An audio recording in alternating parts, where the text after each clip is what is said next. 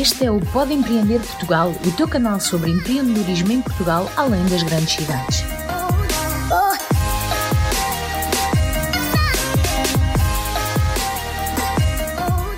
Olá, malta! Tudo bem com vocês? Estamos aqui no nosso terceiro e barra quarto episódio uh, sobre inovação aberta. É, hoje temos uma grande querida Flávia Guerra. Eu já vou falar sobre ela, mas antes eu falo da Regina, que sem a Regina isso nada poderia ter estaria acontecendo a Regina, embaixadora da Open Innovation BR Squad Portugal. Já não estou falando mais líder, Regina, viu? Muito Já estou aprendendo. Muito bem. Ela não gosta de ser chamada de líder, Flávia, então é não, embaixadora. Imagina é que um grupo de quase 300 experts, como a Flávia, você, empreendedor. Eu vou ser a líder daquilo? Ah, não, senhor. Só tenho assim né? Só tá ali juntando, top, né? Fazendo as pontes. Top. Eu tô só ali, ó. Ui. Muito bom. Obrigado, Regina e Flávia. Eu que agradeço. Muito obrigado também pelo, por aceitar esse nosso convite, a nossa chamada. É, acho que vai ser uma experiência muito legal aqui, diferente dessas que nós já gravamos.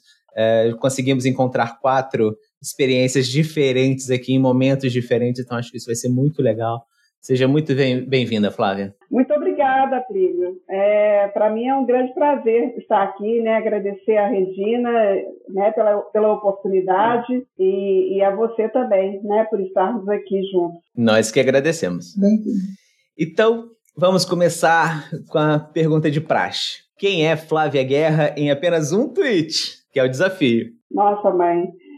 Bom, é, eu comecei minha vida sempre focada em tecnologia da informação. Então, é, o meu foco sempre foi gestão de empresas de tecnologia da informação.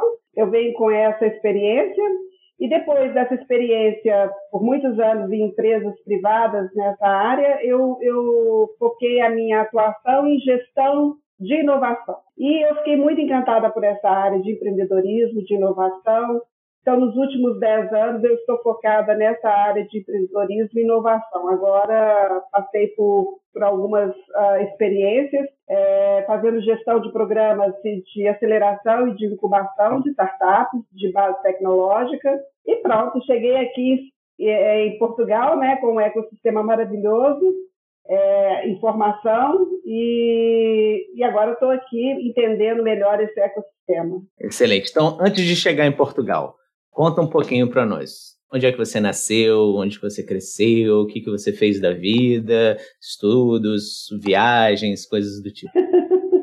Tem uma longa estrada, né? Sim, sim. Bom, eu sou Belo Horizontina, né? Sou mineirinha das Minas Gerais, né? E... Espetacular. Bom, eu nasci lá, eu, eu fiz toda a minha formação por lá também. É, eu me formei em economia, olha só, não tem nada a ver. e depois, mas logo depois que eu formei em economia, eu fui para a área de tecnologia. Na época tinha cursos né, de análise de sistema, que a federal própria dava, um curso de dois anos, e depois nunca mais saí dessa área. Tanto é que toda a minha experiência de gestão, comecei como analista de sistemas, programadora, e depois fui toda nessa área de, de gestão, mas sempre voltada para tecnologia. E que foi que me fez vir para essa área de inovação, né? Porque são duas coisas muito ligadas, né? Tecnologia e inovação. Então, eu acabei fazendo essa trajetória e chegando por conta da tecnologia mesmo. Eu sempre trabalhei em empresas de tecnologia. Ah, entendi. Ô Flávia, olha, tão bom, música para ouvidos, né? Uma mulher na tecnologia, gente. Uma ah. mulher na inovação. Mais mulheres, mais, mais, mais. Parabéns, Flávia. Né? Ah, Uma puxa a outra, não é isso? Nós é estamos aí. lugar de mulher em qualquer lugar que ela queira, né? Então, parabéns. Muito bacana ouvir. É, eu, eu fico muito feliz também, Regina, porque realmente é uma construção, né? É uma trajetória que a gente vai construindo, não é? E, e eu diria não só na tecnologia, como na gestão também, não é? Então, uh, quando eu terminei essa fase da minha vida, essa, eu falo a minha carreira na área de tecnologia, eu já era CEO da empresa e então assim eu acho que é um motivo de orgulho, não é? A gente a gente poder é, é, trilhar, construir um caminho, não é?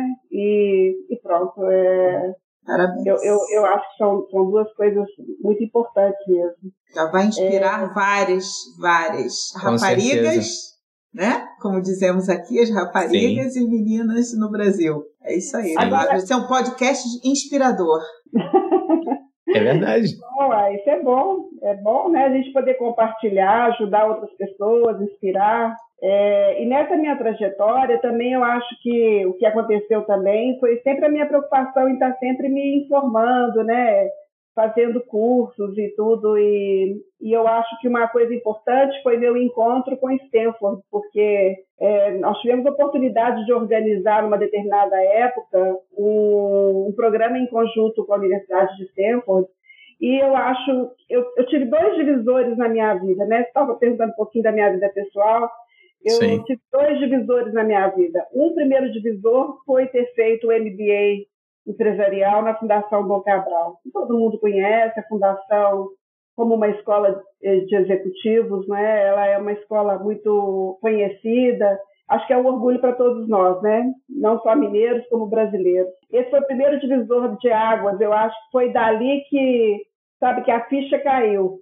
E depois foi ter ido para Stanford também foi um divisor de águas muito grande na minha vida, né? Acompanhei mais foram 100 empresários, né, que nós levamos para fazer um fazer uma especialização, não é, nessa área de empreendedorismo e inovação. Então foi uma experiência pessoal, né, por ter ajudado a organizar esse programa, mas também por ter vivido esse programa, não é? Então foi uma experiência fantástica. São dois divisores na minha vida.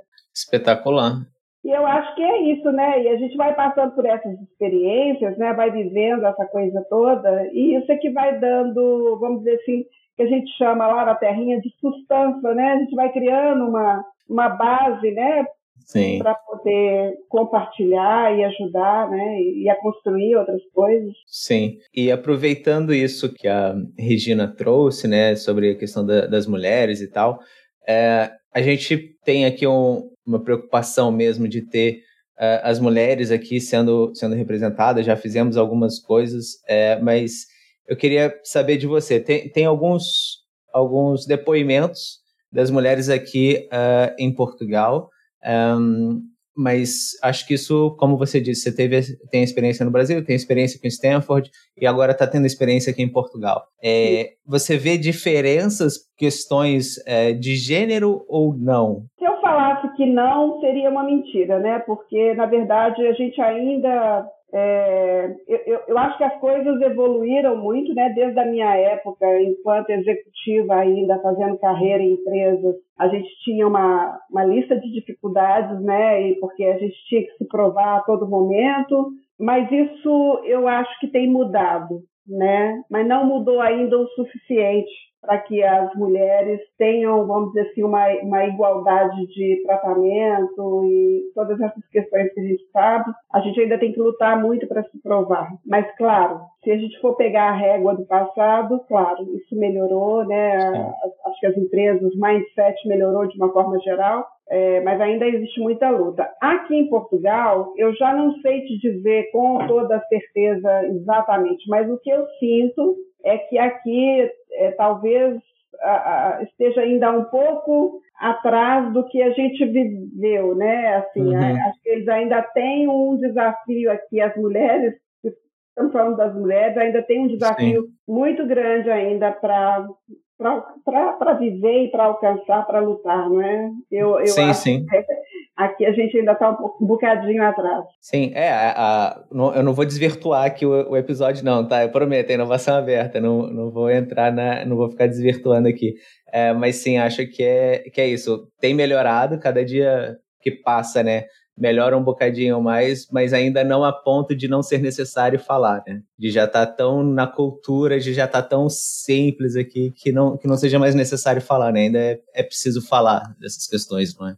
É verdade. Mas, como tudo no mundo, né, evolui, é claro que existe uma tendência, né, e essa nova geração que está aqui já está com uma bandeira levantada já muito mais forte do que a gente levantou no passado. Então eu acredito que é uma questão de tempo, né? É uma questão de tempo. Também eu acho. A minha filha, né? Minha filha está com praticamente 18 anos e as bandeiras que ela levanta hoje eu não levantava no passado. Então... É, nós tínhamos outras, né, Flávia? Né? Tínhamos outras importantes, muito importantes, que eu acho que a conquista dessa geração faz parte da conquista da, da nossa anterior e assim vai, eu, eu concordo com você. O que a gente tem é, é, assim, como você falou, é um movimento sem volta, né? Que se Verdade. não for por vontade, vai ser por necessidade, porque somos 50% da população e essas 50% não pode ficar à margem, é, se não econômica, né? se não for por vontade que deveria ser né, uma vontade cidadã, vai ser por uma vontade econômica, por uma pressão econômica, porque somos 50% e fazemos essa, essa diferença quando entramos no mercado. Né? É, é, eu não digo nem igualmente, porque não somos iguais, né? Somos complementares, homens e mulheres, mas eu digo na equidade, né? no reconhecimento dos direitos e tudo mais. Mas é isso que o, o Plínio falou. Vamos para o Open Innovation, mas como ela... vamos. Então vamos para o Open Innovation, não é? Voltar aqui para o assunto uh, central, que foi uh, o nosso objetivo inicial. Então, Flávia, é, nós sabemos que existem conceitos, Stanford está aí como uma grande escola, né? É, sobre inovação, inovação aberta e tudo mais, mas também entendemos que existem alguns conceitos um, que às vezes eles são um pouco subjetivos ou que tenham interpretações diferentes para cada pessoa, para cada empresa, enfim, para cada instituição. E aí eu quero entender de você, e, obviamente, da FCJ, é, o que é inovação para vocês e o que é inovação aberta para vocês? Bom, inovação, nós entendemos como inovação tudo aquilo que a gente pode, de alguma forma, agregar. Agregar é, em uma nova forma de fazer, um novo processo, não é? um novo produto, um novo mercado. Então, tudo aquilo que tem a ver com algo, com algo é, que traz uma diferenciação é, entre o que era e o que é, é, em cada um desses aspectos, nós consideramos como inovação. Antigamente, é, se falava inovação, a gente lembrava do professor Pardal, né? Que você tinha assim uma, uma lampadinha, né? Que acendia e você tinha uma grande ideia, como se a ideia fosse uma coisa que de repente ela surgisse assim, né? Então aquilo era uma inovação. E acho que a gente ficou com esse conceito muito tempo, né? Depois a gente entendeu que não, que a inovação ela pode ser de algo que não é uma ideia surpreendente, uma ideia nova, disruptiva, mas ela é algo que faz uma grande diferença no seu processo do dia a dia.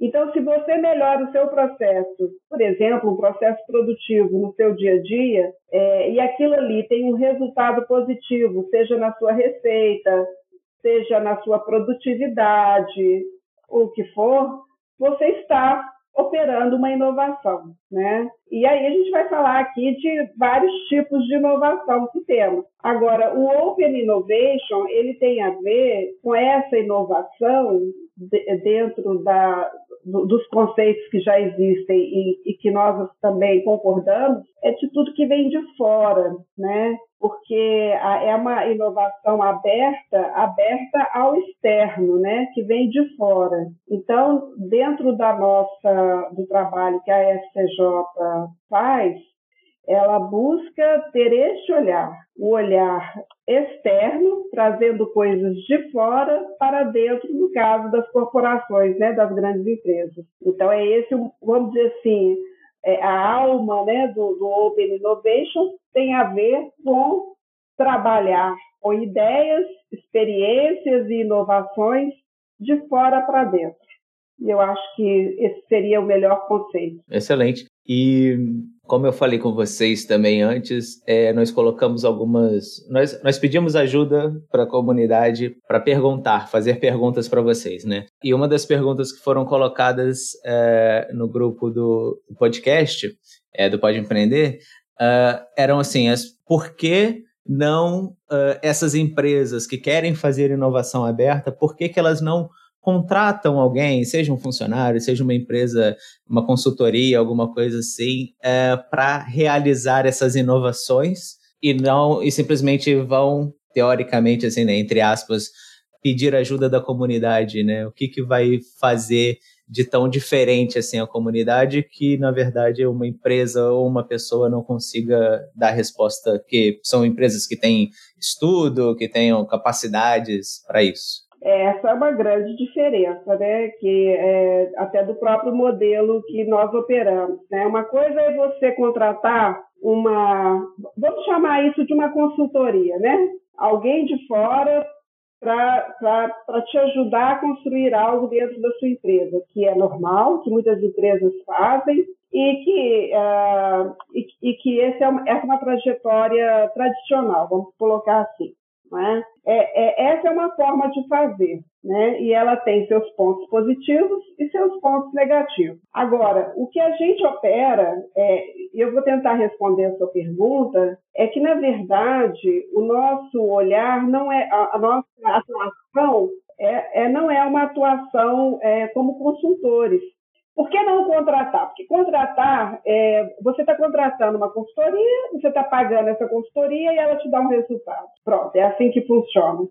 Agora, no, no nosso, no, no, conceito, vamos dizer assim, mais evoluído de, dessa proposição do Open Innovation, não é uma questão de contratar consultoria, é uma questão de você conectar o ecossistema, é trazer o ecossistema para dentro numa dinâmica, né, numa lógica de, de cocriação, né, numa lógica de cocriação. É completamente diferente de você me contratar e eu te dar um resultado, né? Por quê? Então, nessa lógica de cocriação, você está olhando para universidades, você está olhando para startups, você está olhando para investidores, né? Uhum. Você está olhando para o ecossistema, para a comunidade que está fora. E cada um tem o seu valor, né, dentro dessa cocriação e tem a sua participação. E aí a história é essa do Open Innovation, é conectar tudo isso e trazer tudo isso para dentro, mas não sob o formato de consultoria, né? Uhum. A gente é muito hands-on, né, que a gente fala.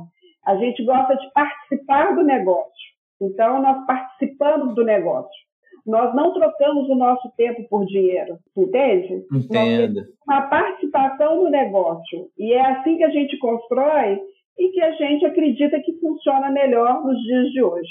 Ótimo. Então, aproveitando isso que você está falando, né, que eu acabei é, atropelando um pouco aqui o, o, a linha cronológica de raciocínio, é, mas voltando um pouquinho então sobre a FCJ em si, é, e como é que você chegou na FCJ? Como é que você entrou e, e agora está aqui fazendo essa questão da operação em Portugal? Fala um pouquinho sobre a FCJ. É, a, a, FCJ, ela, ela desde 2013, né, que ela já opera com esse modelo de Venture Building. É, não necessariamente o Corporate Venture Builder, né, é, e, e ela mas ela vem, vem trabalhando esse modelo de venture building já há mais de oito anos, não é? E, claro, que o mundo é muito pequeno, né? A gente conhece todo mundo, né? É, ou, ou, pelo menos é, a gente consegue acompanhar muitas coisas ao mesmo tempo. Eu já tinha um conhecimento do próprio founder do, do Justino, do, do Paulo Sérgio Justino, que é o founder da, da FCJ, uhum. É, já de, de, de, outras trajetórias da minha vida profissional, da dele, e então sempre, assim, sempre nos acompanhamos. Quando eu vim para Portugal há três anos atrás, o, já havia, vamos dizer assim, um certo namoro, né, de uma possibilidade de expandir aqui para Portugal a, a, própria FCJ. Mas culminou agora, quer dizer, que, que, que, realmente as coisas aconteceram, foi, foi agora no final do ano passado para agora, até porque a empresa está mais madura para esse processo de expansão, né? Então, começaram esse processo de expansão já tem uns dois anos, mas vamos dizer que agora ela está já mais preparada para isso. E até porque, nesses últimos oito anos, é, dez anos, eles é, ficaram refinando esse modelo de Corporate Venture Builder eles ficaram refinando esse modelo, a metodologia que hoje eles oferecem para as corporates, né? Então, hoje eles já se veem maduros para trazer isso para fora. Entendi. E assim, só para quem uh, não conhece o modelo de Venture Builder ou de Venture Building, é, só fala um pouquinho, assim, cinco minutinhos já é o suficiente. Tá bem. ou até menos. Ah, sim. É, é, o, o, buildar uma startup, né? O que, que é? É você, é, esse modelo, é você seleciona né, no mercado uma startup que já existe, você não cria startup, tá? Você não é um criador de startup, é, você já vai ao mercado, já de olho nas startups que já existem, e você builda, né? A gente fala buildar, então, você vai ajudar essa startup no modelo de negócios, você vai ajudar na visão dela de mercado, né? É, é, em todas as áreas que ela precisa, não só no, no core dela, mas também na parte administrativa, jurídica, financeira. Então, você pula para dentro da startup, mas vai ajudar ela ali no dia a dia mesmo. A gente fala que é hands-on a construir e a desenvolver essa startup. Só que você pega startups em estágios de maturidade diferentes. Às vezes você vai trabalhar com uma startup ainda no estágio uh, mais inicial. Outras, você já vai trabalhar startup que já está rampando, não é?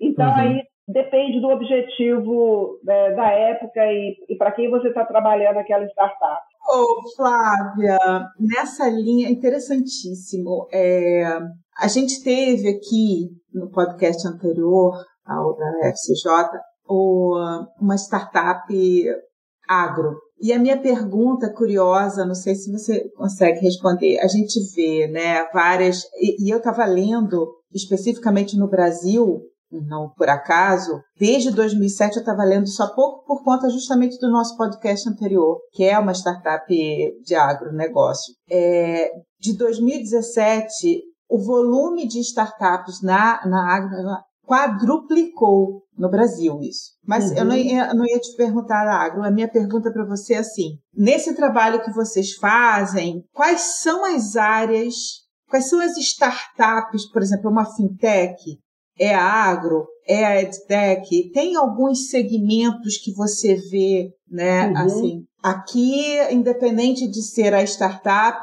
em geral, é, uhum. a, a, probabilidade das startups serem essas, as que vão virar unicórnio ou camelo, né, porque tem uma vasta, são os cabelos, as zebras e etc e tal. Tem algum setor específico, em especial, que vocês olham ou não, cada setor? Como é que é isso? No nosso caso específico, a gente fala isso como teses, né? Nós não uhum. temos nenhuma tese específica, porque nós, nós não somos especialistas. O nosso, a nossa preocupação, vamos colocar em termos de preocupação, tá. não é se a startup é, é, é desse ou daquele setor. Tá. Porque a nossa maior preocupação, Regina, é em atender a, as empresas, né? as empresas que estão buscando inovação e precisam de ajuda. Já tentaram outros modelos, não deu certo, ou já gastaram muito dinheiro internamente com uma tentativa interna e não deu certo. É, ou às vezes até empresas que já deram certo com seus próprios departamentos, mas também querem experimentar outros modelos, né? Então, o nosso foco é sempre na empresa. Por quê? Porque a gente olha para a empresa e a gente olha as dores daquela empresa. E aí, dependendo do que se apresenta para nós, é que nós vamos ao mercado buscar as startups para atender aquelas dores. Uhum, então, uhum. se ela é uma corporate, por exemplo, do setor de agronegócios, uhum. naturalmente que, a, que grande parte, não todas, mas que grande parte vão ser trazidas do setor de agro, não é? Entendi, entendi. Agora, então a pergunta seria: quais as empresas, de que setores estão mais demandando da FCJ Startups? Então seriam, sei lá, as indústrias, uh, varejo, tem alguma coisa ou, ou também não? Aí Olha, eu já corrigindo é, minha pergunta. É, ah, tá bem. É, eu não sei se eu vou saber te responder essa pergunta é. certa, certíssimo, mas eu vou te, vou te falar algumas percepções que eu tenho é, pelo número de corporates que estão crescendo, não é, dentro do próprio grupo. Hoje nós já somos se não me falha a memória, 52 corporate é, CVBs, né, Corporate Venture Builders. E essas 52, elas estão agrupadas. Então, tem um grupo forte de agro, tem um grupo forte de, de saúde. Saúde. Tá? Uhum. Mas também tem um grupo forte de energia. Sim. Varejo também, varejo, né? É, e depois você vai ver várias outras em setores diversificados, porque você imagina, são 52 hoje, uhum, uhum. É, mas que eu observo em termos de cluster, né, de grupos, Sim. É, saúde, né, agro, agro. Né, varejo, energia, mas Bom. eu posso estar me esquecendo aqui. Mas eu ainda me considero assim, meio bebê ainda no grupo, então eu ainda não tenho uma picture totalmente formada, mas é, eu, eu, eu vejo isso. Mas para você ter uma ideia de como que isso é variado, pelo menos lá na nossa experiência, não é? Uhum, uhum. A gente tem fintech, a gente tem, tem área de educação, tem área de logística, tem fármacos, tem biotecnologia, é. tem área de Trutec. Então, a gama. Esse é um bom sinal, né, Flávia? Porque aí é a gente. Vê o quanto que eu vi uma pesquisa, prometo que eu veja a fonte enquanto a gente conversa aqui, porque a gente lê tantos, né? E eu estava vendo uma McKinsey, então eu não sei, tenho medo de errar aqui, mas é, nessa pesquisa falava é, justamente isso, das grandes dores, das grandes empresas ou executivos que estão querendo inovar, é 58% dentro dessa pesquisa, acho que foram mais de 600 executivos entrevistados, eles disseram que é encontrar a startup. Encontrar, eles não sabem nem. Lógico, tem os hackathons, tem os vários, mas essa ajuda, e é, acho que é né, uma das coisas que vocês fazem, é, é, é, é, é, fala de 58% dessa, dessa pesquisa, depois eu te passo, é até interessante para você conhecer, dos executivos dizendo, eu não, não sei como encontrá-las, não sei por onde encontrá-las, né? É. Não sei por onde. Eu vou te passar depois e enquanto a gente conversa. É, e, e, porque não é matéria fácil mesmo, não é? Não é, não é. Apesar de que a gente tem uma disponibilidade, né, muito grande hoje no mundo de startups, tem tantos clusters no mundo, né? Uhum. Mas não é fácil mesmo, não. Né? Você selecionar e. e... Mas é, esse é exatamente o trabalho que a gente faz. Né? Assim, é, é, é, assim, que é o, quase que o principal do que a gente faz né? é trazer startup certa para curar a dor né, é isso, empresa. É isso, é isso, é então, isso. Muito bom. E esse modelo que vocês fazem, é, vocês realmente entram na equipa, né, no time das pessoas para construir a startup juntos e, e, o que vocês levam é uma porcentagem do capital social, né, uma porcentagem da sociedade ali, é isso? A gente tem um, é, bom, nosso modelo de negócios ele prevê primeiro uma taxa de licenciamento, que é uma taxa que a gente cobra dessa corporate, né? Que nos procurou e que quer formar. Ah, okay. Na verdade, eu tenho que explicar um pouquinho o modelo, né?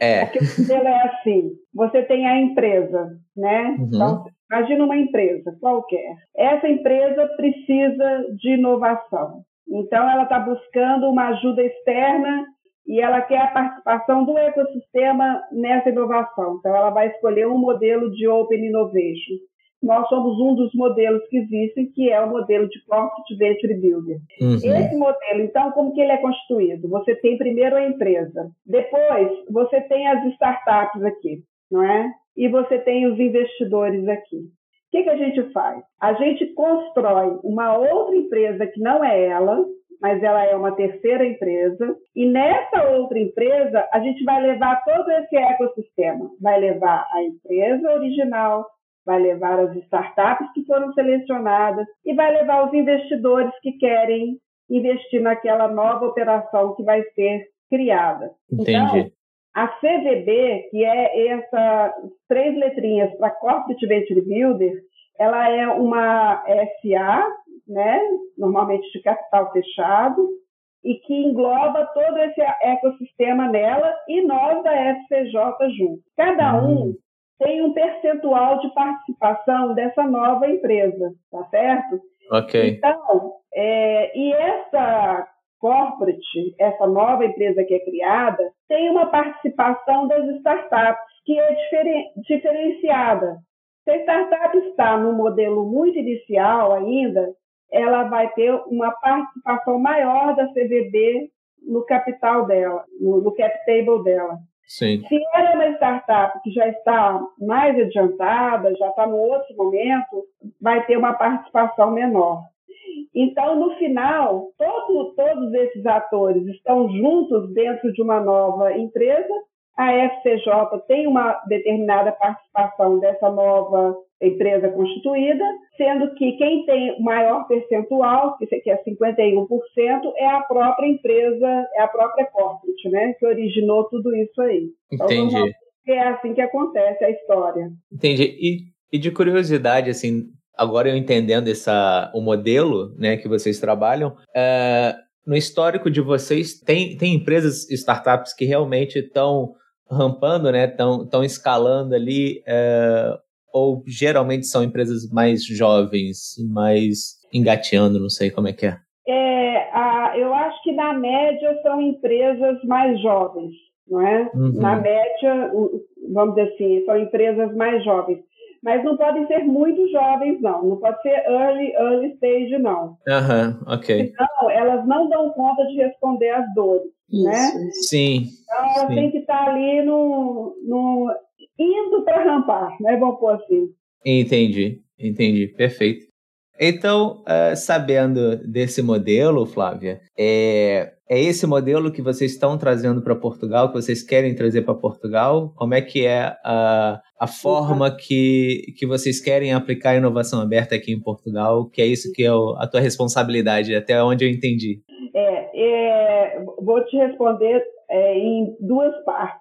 Por favor. É, Sim, nós queremos trazer esse modelo, exatamente esse modelo aqui para Portugal. Só que nós temos que fazer isso em etapas, né? Uhum.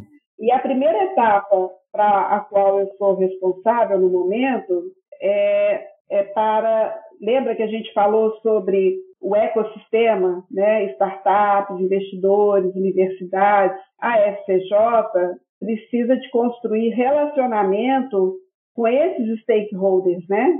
Uhum. Porque eles são a base né, para o funcionamento do modelo. Então, a primeira coisa, vamos dizer, ou uma das coisas, né, uma das atividades, das ações que nós estamos fazendo aqui é justamente essa, nos apresentando né, para esse ecossistema, conhecendo aonde estão esses atores, quem são as universidades que hoje né, têm essa trajetória, estão construindo essa trajetória de empreendedorismo e inovação, é, aonde estão as startups, né? que startups que existem aqui, é, de onde elas vêm, é, aonde nascem as spin-offs, né? conhecendo é, onde estão as redes de investidores, o venture capital. Então, a minha primeira missão, vamos dizer, e é, eu ainda estou nela, né?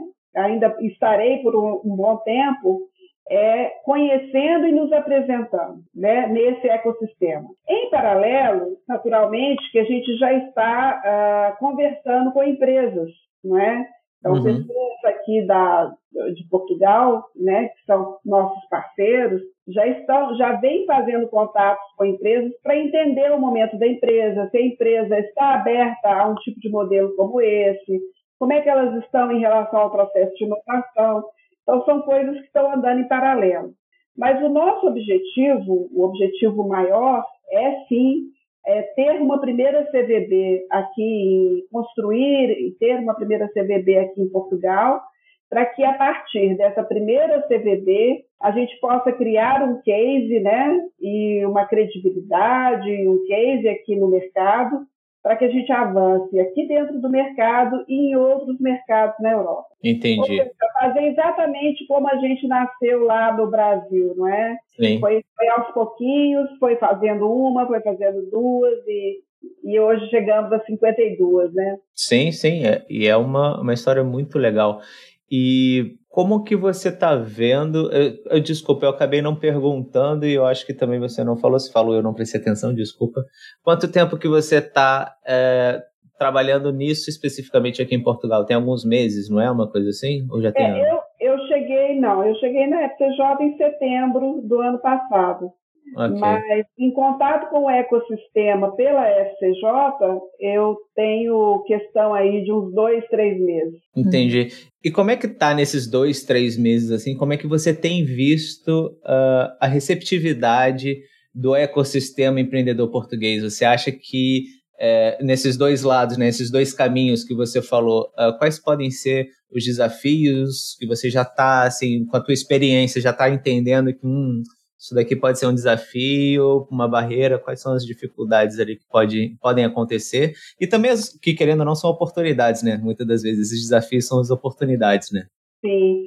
É, em, em, relação à questão da receptividade, a, a, receptividade tem sido muito boa, muito boa. Em todo lado que nós fomos, né, e nós fomos em muitos, né, Lisboa, Coimbra, Porto, Braga, Aveiro, né, nós estivemos em vários locais. É, o Justino veio agora para Portugal, fizemos uma extensa agenda com ele e foi uma oportunidade muito bacana. A receptividade em todos os locais que estivemos é, foi excelente, foi excelente. E nós próprios ficamos muito impressionados também é, com o trabalho que vem sendo realizado nesses locais. Né? É, o nosso modelo não é conhecido. O modelo com que a gente opera no Brasil, ele não é praticado nem conhecido aqui. Hum. Aqui se pratica o venture building, uhum. né? mas naquele modelo, Plínio, da consultoria. Lembra que a gente falou Sim. sobre a diferença de consultoria e de co, né, criação? Aqui Sim. nós não vimos nenhum modelo de cocriação, pelo menos nos lugares que nós estivemos. Sim, é, sim. E, e, de uma pesquisa que fizemos também, o modelo mais comum é um modelo de consultoria, quer dizer, é, vai se construir tudo aquilo ali para aquela necessidade daquela empresa, mas tudo ali dentro da empresa, né? Não tem essa, esse, essa trajetória do de fora para dentro, do ecossistema, de trabalhar, não. E aí é onde a gente acredita que a gente pode trazer uma contribuição para o próprio ecossistema de Portugal, né? Muito bom. E pensando nisso, assim, como é que você imagina uh, futuro para isso? Né? O futuro da, da FCJ aqui, uh, não só em Portugal, mas na Europa como um todo, né? É, e, e, uma coisa até que eu esqueci de falar, dentro do trabalho, só voltando um pouquinho sim, do sim. trabalho do, do, do, nosso trabalho, uma percepção que nós tivemos, é, não só nessa diferença do modelo de Venture Builder, mas também na, na, nas próprias redes de investidores anjo, né? Aqui a gente a gente viu a presença do venture capital, a gente vê, a gente vê e a gente tem algum conhecimento uh, da presença do venture capital, mas a gente percebeu que existe uma oportunidade da gente é, fortalecer a rede de anjos. Uhum. Por quê? Porque existe um momento ali de crescimento da startup que é o momento que ela talvez mais precise, sabe aquele empurrão? Sim. Sim. Naquela fase que ela ainda está early, ela não está ainda tracionando, e ali é o momento que tem mais dificuldade de se captar dinheiro, não é? Sim. É, e é natural, é normal, não é? Mas Lá no Brasil, nós conseguimos construir uma rede de investidores anjos. Hoje nós já temos mais de 700 investidores anjos na nossa rede. Boa. E, e, e aí, passando para a pergunta do futuro e do desejo, o que a gente gostaria é, primeiro, é, de trabalhar esse novo modelo do Corporate Venture Builder aqui, dentro de, dessa lógica que nós estamos é, vivendo no Brasil, né, e tendo sucesso no Brasil, trazer essa lógica para cá é uma. É, ajudar o ecossistema, a fortalecer o ecossistema de Portugal. A gente quer ser um stakeholder daqui, a gente quer ajudar o ecossistema daqui a crescer, seja as startups, seja através das redes dos anjos, fortalecer essa rede dos anjos. Então, eu acho que aqui tem uma oportunidade da gente poder começar a trabalhar, porque também é trabalhar o mindset, né? Quantos executivos de empresas, né, ou quantas pessoas uh, já até fizeram suas carreiras, ou executivos que ainda estão aí nas empresas, é, ainda não tem, às vezes, uma alternativa, não conhece esse modelo, né, para querer se juntar a esse modelo como um investidor anjo. Então, acho claro. que tem muito trabalho nisso. Muito interessante. Falar em anjo, você já as asas aqui já abriram, tá? Pronto. Ótimo. Ei, tudo bem? Desculpa atrapalhar, mas é importante. Se você quiser conhecer outras pessoas como você, ter acesso aos convidados, às pessoas das incubadoras, das aceleradoras, investidores e receber conteúdos incríveis, basta participar da nossa comunidade no WhatsApp. Além disso, pode também seguir a gente nas nossas redes sociais. Estamos presentes no Facebook, Instagram e LinkedIn. Ficou interessado? Envie uma mensagem pra gente que nós mandamos o link direto para você. Valeu! Olha, eu queria te fazer uma pergunta. Você participou do nosso encontro, né, do Open Innovation, lembra?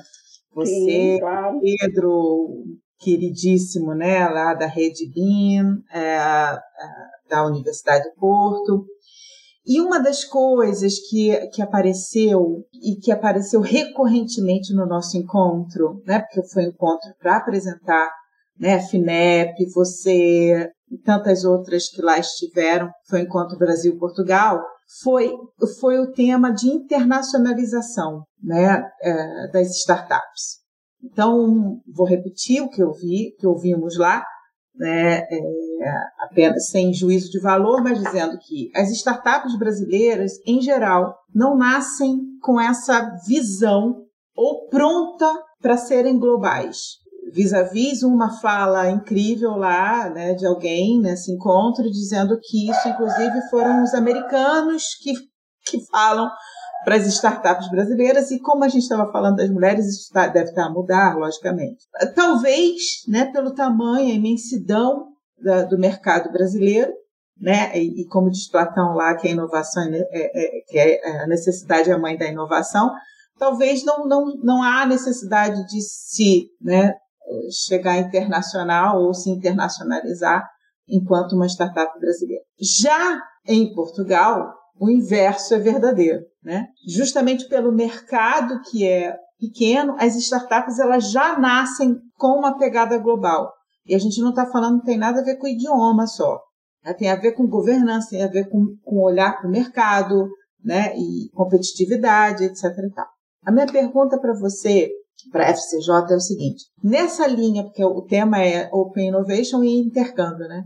Nessa linha de estar aqui, vocês têm ou já pensaram nessa perspectiva de fazer essa ponte, ou seja, dores brasileiras, de empresas brasileiras encaixadas com startups portuguesas, ou o inverso, dores, né, ou é, empresas portuguesas que a gente possa trazer as startups brasileiras. É isso para mim é intercâmbio, né? Estar em Portugal não significa que eu estou fazendo intercâmbio, significa que eu estou num novo mercado, né? Mas esse matching, né, de, de empresas com startups portuguesas e vice-versa, como é que é isso no trabalho de vocês? Não só pensamos, como já começamos. Olha a asa, a asa, minha asa crescendo mais ainda. É, olha, a boa notícia, nós vamos, é, fruto dessas visitas do. Eu já vou responder a sua, a sua questão. Fica à é, vontade. A sua questão. Nós estamos promovendo agora um ciclo de webinars que nós vamos fazer. É, começamos agora a partir da terça-feira que vem. É, vamos colocar lá no nosso grupo, né? É, mas esse ciclo é com o objetivo, primeiro, de fazer a ponte Portugal-Brasil. Nós estamos mais preparados para essa primeira ponte, Portugal para o Brasil. Por quê? Porque lá no grupo FCJ nós temos é, pessoas dedicadas a receber as startups de fora para ajudá-las a enxergar o modelo de negócios e adequar o modelo de negócios à realidade brasileira, ao mercado brasileiro. É, além do mais, por nós já estarmos geograficamente muito espalhados e termos já uma rede muito consistente de investidores, de startups e de empresas, a gente consegue rapidamente olhar para essa startup que está aqui em Portugal ou está aqui na Europa, né, via Portugal, é, e entender aonde no nosso ecossistema a gente pode levar essa startup para ela já ir para lá com o primeiro cliente, para fazer a sua primeira POC, para fazer seu MVP, o que for, né? E aí tem toda uma estrutura, e lá existe uma estrutura dedicada a isso, que se chama Bridge Brasil, que é justamente fazer essa ponte, para ajudar a startup em todos os seus processos, administrativo, jurídico, tributário, mas, sobretudo, né, com o olhar no modelo de negócio. Então, isso já é algo que já começamos a fazer, até antes próprio do, do webinar. O webinar é, é mais naquele sentido da gente fazer aquela divulgação e aquela aproximação, mas também para entender o apetite que essas startups Sim. aqui estão para ir para o mercado brasileiro. A ponte, ao contrário, ela vai acontecer naturalmente. Ela vai acontecer naturalmente. Mas aí a ponte, ao contrário, ela é, ela é um desejo nosso. Hoje a gente, a, a gente já tem condição total de fazer Portugal-Brasil. Brasil-Portugal ainda é um desejo. Por quê? Porque é, dentro dessa perspectiva que você falou, e que eu concordo plenamente, a startup brasileira ela tem um mercado gigante para ela atender, né? Então talvez ela não esteja assim com um apetite de internacionalização tão grande quanto as que estão aqui precisam de mercado, não é? é e, e, realmente não é só uma questão da língua. Eu acho que é uma questão de mindset, é uma é questão é de mindset, sabe?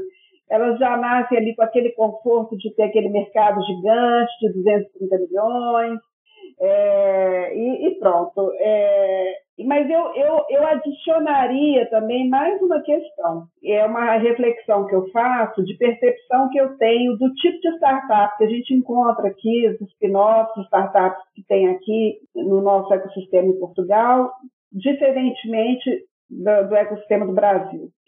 É, eu, eu acho que o tipo, é, é, vamos dizer assim, as startups aqui em Portugal, elas estão sempre muito envolvidas com tecnologias, né? É, não sei se eu vou saber me explicar muito bem, mas elas são sempre startups mais tecnológicas, elas trabalham muito a questão da tecnologia. Então, por quê? Porque normalmente elas nascem dentro da universidade, através de pesquisa, né?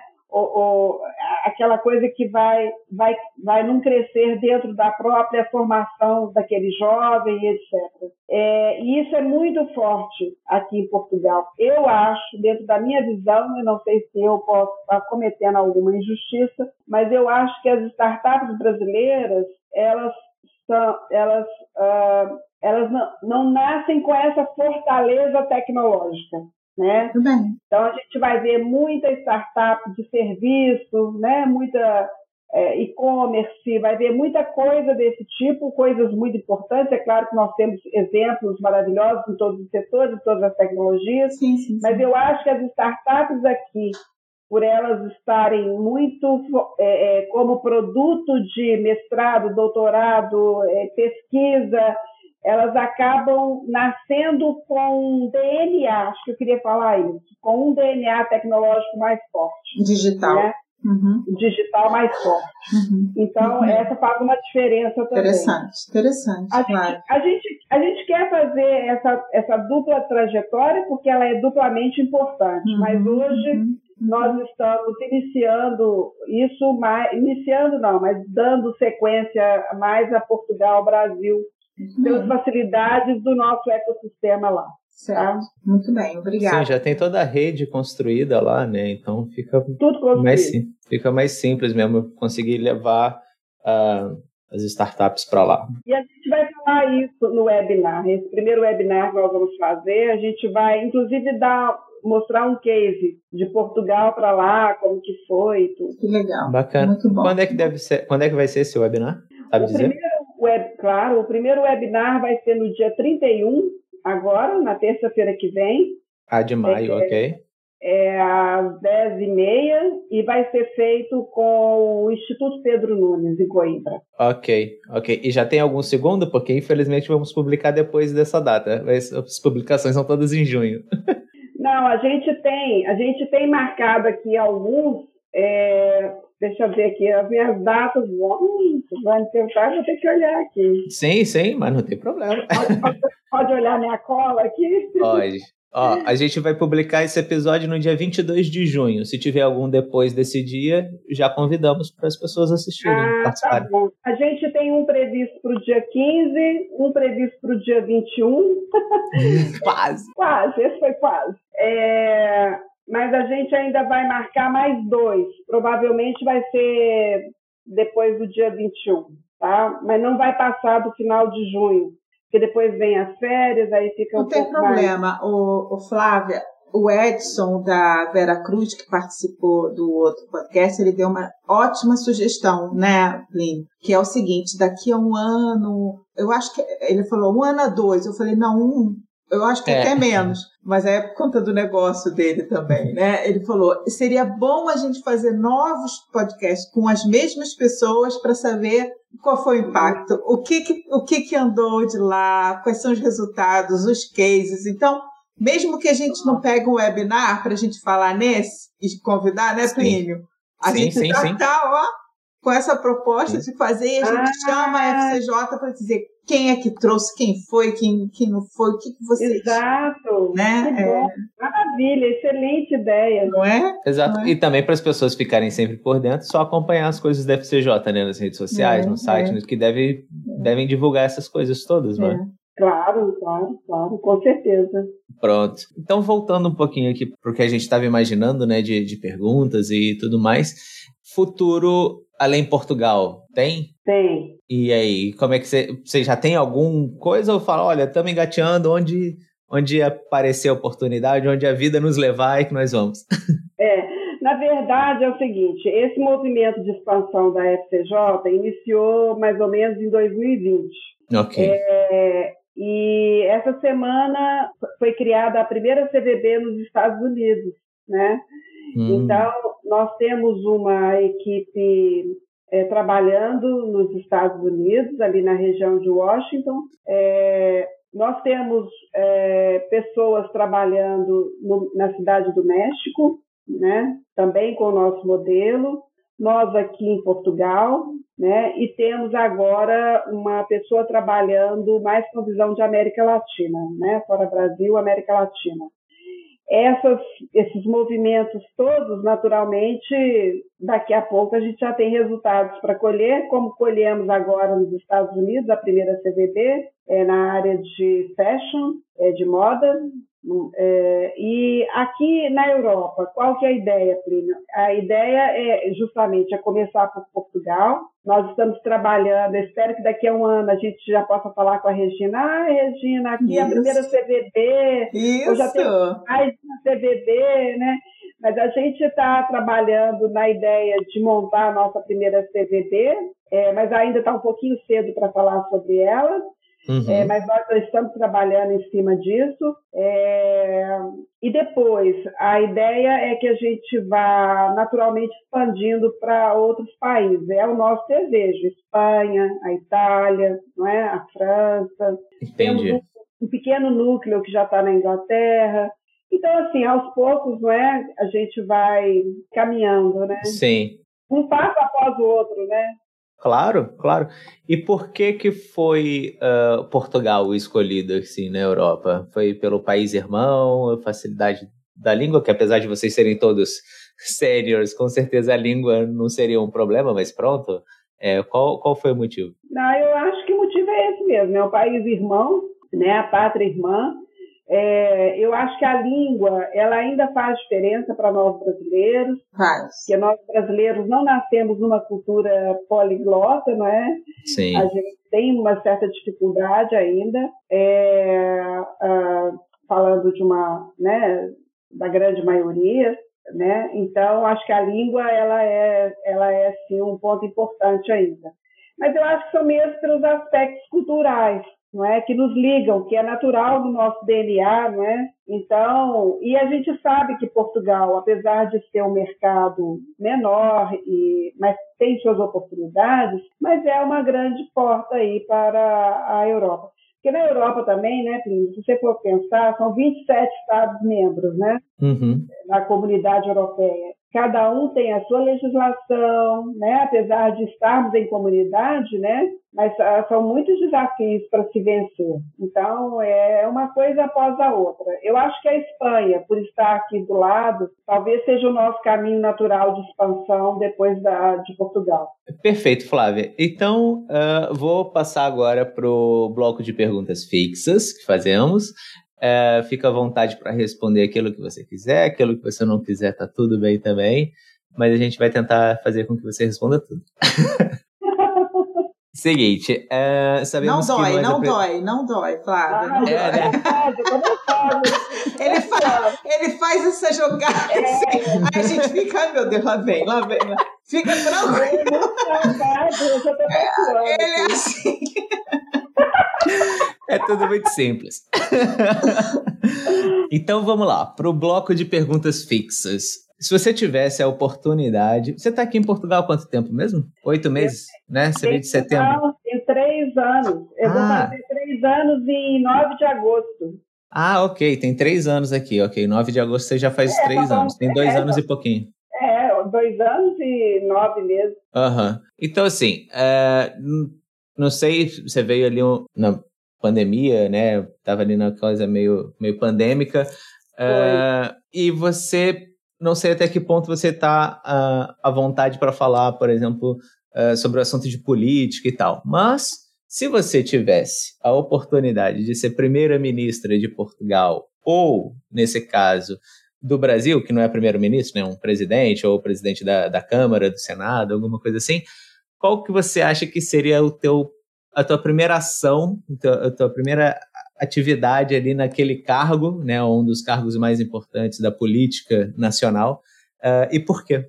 Olha, eu, eu, acredito muito na base do, da sociedade, que é a educação, né? Então, eu, eu acho que a base de toda sociedade democrática é você oferecer uma boa educação, né, para os seus cidadãos, porque a partir da educação é, é, a gente consegue, né, construir, né, cidadãos é, que que conseguem evoluir, né, nas suas vidas pessoais, profissionais, né, e com isso agregar valor aonde eles estão. Uhum. Numa sociedade que não tem educação ou não tem nenhum interesse em educar a sua população, é o que a gente vê aí, né? É a permanência de pessoas indesejadas, não é?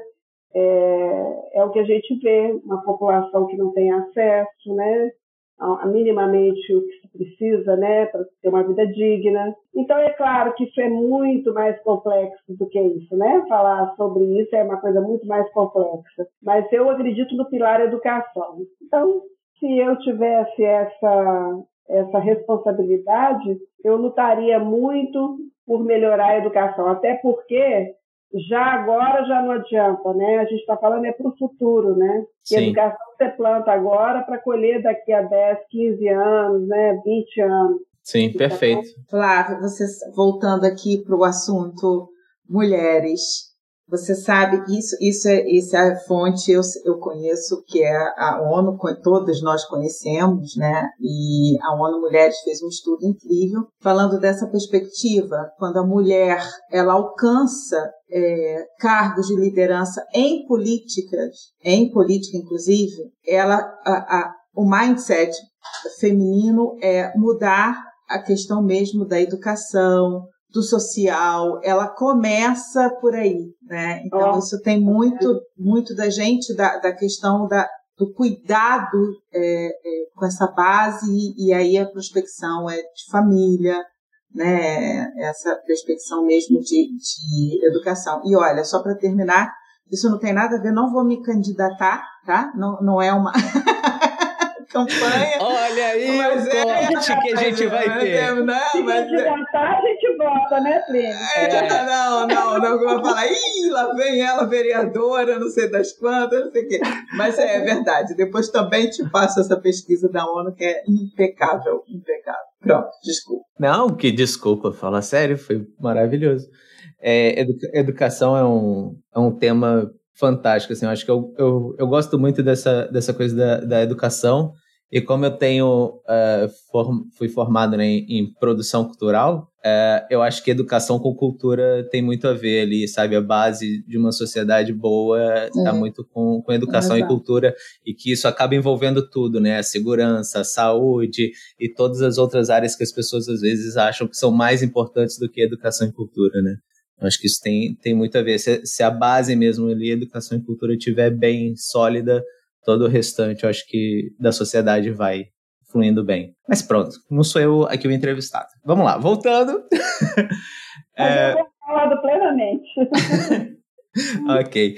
Um, obrigado também.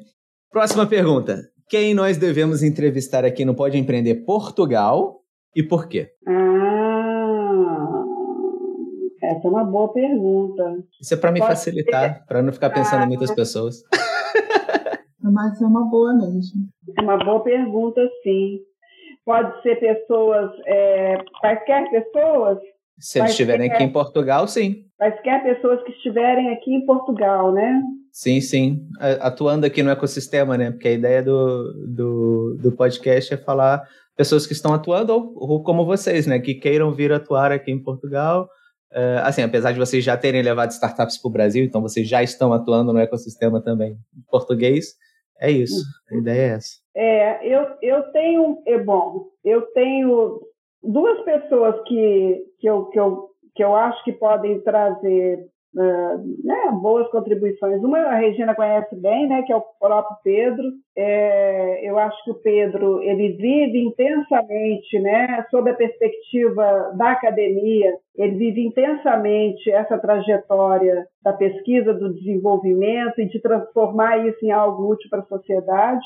É o Pedro, Pedro, é uma das, Pedro Coelho é uma das poucas pessoas que eu conheço que realmente faz essa ponte acontecer é, entre a academia e o mercado. Então, eu acho que ele pode trazer boas contribuições. É, Legal.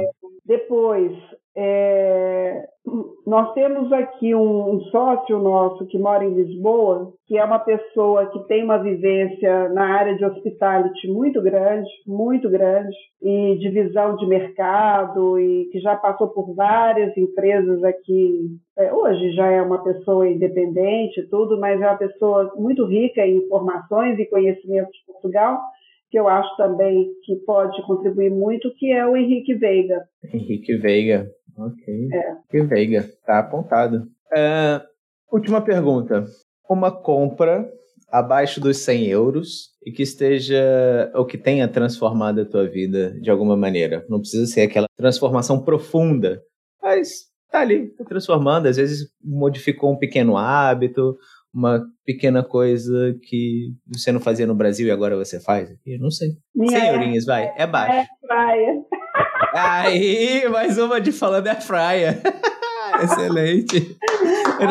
Ai, transformou a minha vida.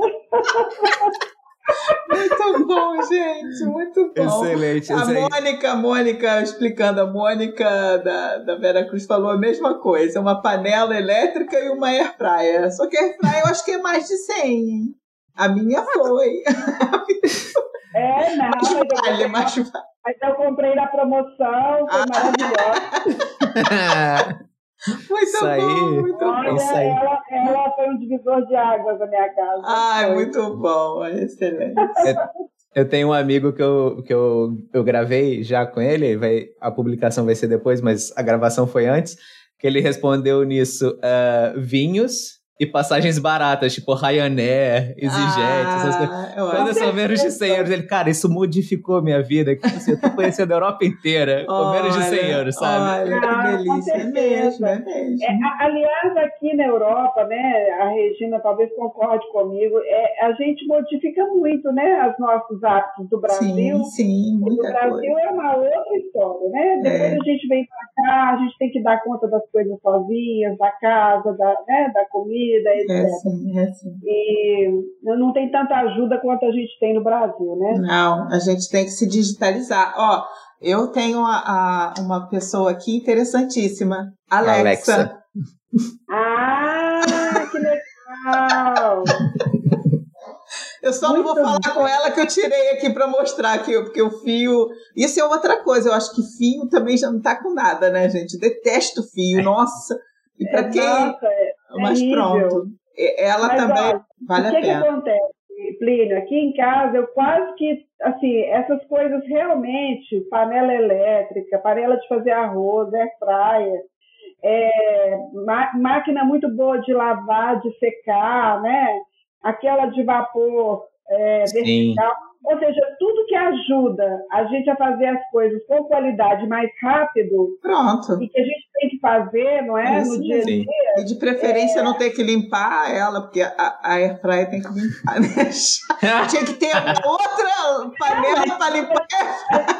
Mas olha, pode, você passa aquele, aquela toalhinha e depois põe ela na máquina de lavar a louça. É o que eu faço, é o que eu faço.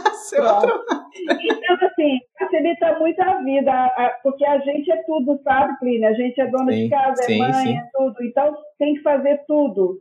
Então, é... ah, tem uma coisa que eu lembrei hum. que eu acho que é muito importante. Hum. Eu estou aprendendo a ser minimalista em tudo na minha vida. Então. Quando eu saí do Brasil, Plínio, eu tinha um closet, sabe? Ah, roupas, sei, sei. Armários, sabe? Sapateiro, sabe aquela coisa? 500 pares de sapato, 35 mil coisas ali, tá. Ah. Quando eu vim para Portugal, eu não trouxe nenhum par de sapatos. Nossa! Eu vim com um tênis no pé. Foi melhor que a minha então, esposa. Eu vim, foi melhor que sua esposa. Eu vim com três malas de roupa. Aham. Uhum. E essas malas tinham que caber num armário de três portas. Nossa. Então, tudo meu hoje tem que caber num armário de três portas. Quando acontece de eu já ver que já está ficando um pouquinho abarrotado, eu tiro alguma coisa e dou. E dou. Boa, boa. Então, eu estou fazendo isso, gente, com quase tudo na minha vida. Muito bom. Com o supermercado, bom, com as panelas, com as roupas, com tudo. É. E assim, isso realmente foi uma mudança muito grande para mim. É, imagina, é assim, imagina. Viver um, num outro país, outra cultura, num, viver essa experiência é incrível, realmente. Muito legal essa é. sua fala, muito bom. Excelente. É, pronto, assim, acho que por mim foi. E você, Regina, tem alguma coisinha para falar? Não, imagina. Tem, falamos tudo e ouvimos tudo. Uma mulher incrível, incrível, Flávia. Que você precisar, estamos aqui pertinho uma da outra, tá? Claro. Se você só airfry escangalhar, que a gente usa esse termo, né? Escangalhar. Pode pedir a minha, nem que seja assim, tá? Ah, esqueci o feijão. Pode me pedir feijão, que eu também tenho, né? Parabéns pela trajetória. Muito bom. Muito obrigada, muito obrigada pela oportunidade de falar. Vocês foram ótimos, me deixaram à vontade. Eu estava nervosíssima. É, não, e fluiu. Tá vocês conseguiram me deixar muito à vontade. É, e domina, domina o assunto domina é. a inovação, domina né, a, a empresa, já está né, já tá pronto, já está preparada, como dizemos. E parabéns, porque, né, Plínio, a gente recebeu submissões né, de, de outras empresas também. O grupo né, dos quatro que a gente selecionou, uhum. como disse o Plínio, é bem diverso, então trazer essa experiência de vocês é interessantíssimo. Não tem nada a ver com a Startse, não tem nada a ver com a Vera Cruz, certamente não terá, porque a gente ainda não fez com Algar. Então, assim, é um grupo diverso que está trazendo muita coisa legal. Um podcast é. sensacional, sensacional. É, eu acho que essa iniciativa de vocês foi maravilhosa, né? Eu só tenho elogios, né? A sua a iniciativa aí do grupo e de conectar todas essas pessoas, né? Que isso aí é uma tarefa é para poucos, né? Então parabéns por conseguir conectar, né? Toda a gente, né? E cada um trazendo a sua experiência, né? E enfim, a sua contribuição. Excelente. É muito bom participar disso, né? Então, Flávia, realmente foi uh Tô, sou, sou seu fã, já, número um, não tenho dúvidas disso. A, a conversa foi maravilhosa, assim, muito, muito legal. Aprendi muito realmente o tipo de inovação aberta que vocês fazem. Confesso, eu não conhecia, então assim, adorei conhecer, adorei aprender mais. É, espero que as pessoas que estejam nos ouvindo e nos assistindo, né, e agora temos o vídeo, é, eu vou ficar falando isso sempre, porque até eu me acostumar. As pessoas que estejam nos assistindo e nos ouvindo uh, tenham gostado também. É, se você que está agora nos ouvindo, nos assistindo, realmente gostou, é, peço que você avalie esse episódio, o nosso podcast. É, se você tiver como colocar joinha, estrelinhas, coisas do tipo, isso é muito importante é, para nós. Obviamente, também é muito importante se você compartilhar, se você partilhar esse conteúdo com outras pessoas, né? É, além de nos ajudar, óbvio, né, a questão da visibilidade, também é uma questão de sabermos se estamos produzindo conteúdo que é do seu interesse, que é algo que você vai, é, vai te acrescentar de alguma forma, né, porque não faz sentido nós gravarmos aqui conteúdos uh, que, não, que não acrescentem para vocês que nos acompanham. É, espero que realmente tenha transmitido uma mensagem muito boa, tenha levado uma reflexão bacana para vocês, que vocês tenham aprendido coisas interessantes.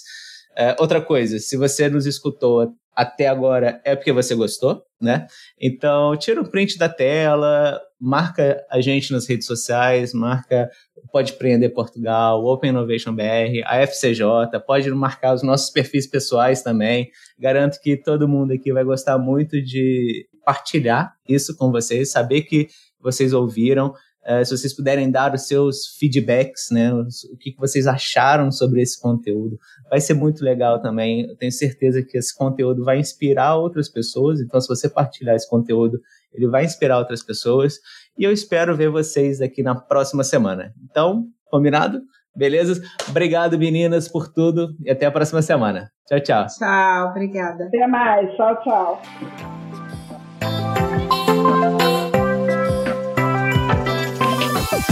Obrigada por ouvir mais um programa do Pode Empreender Portugal, o teu canal sobre empreendedorismo em Portugal, além das grandes cidades.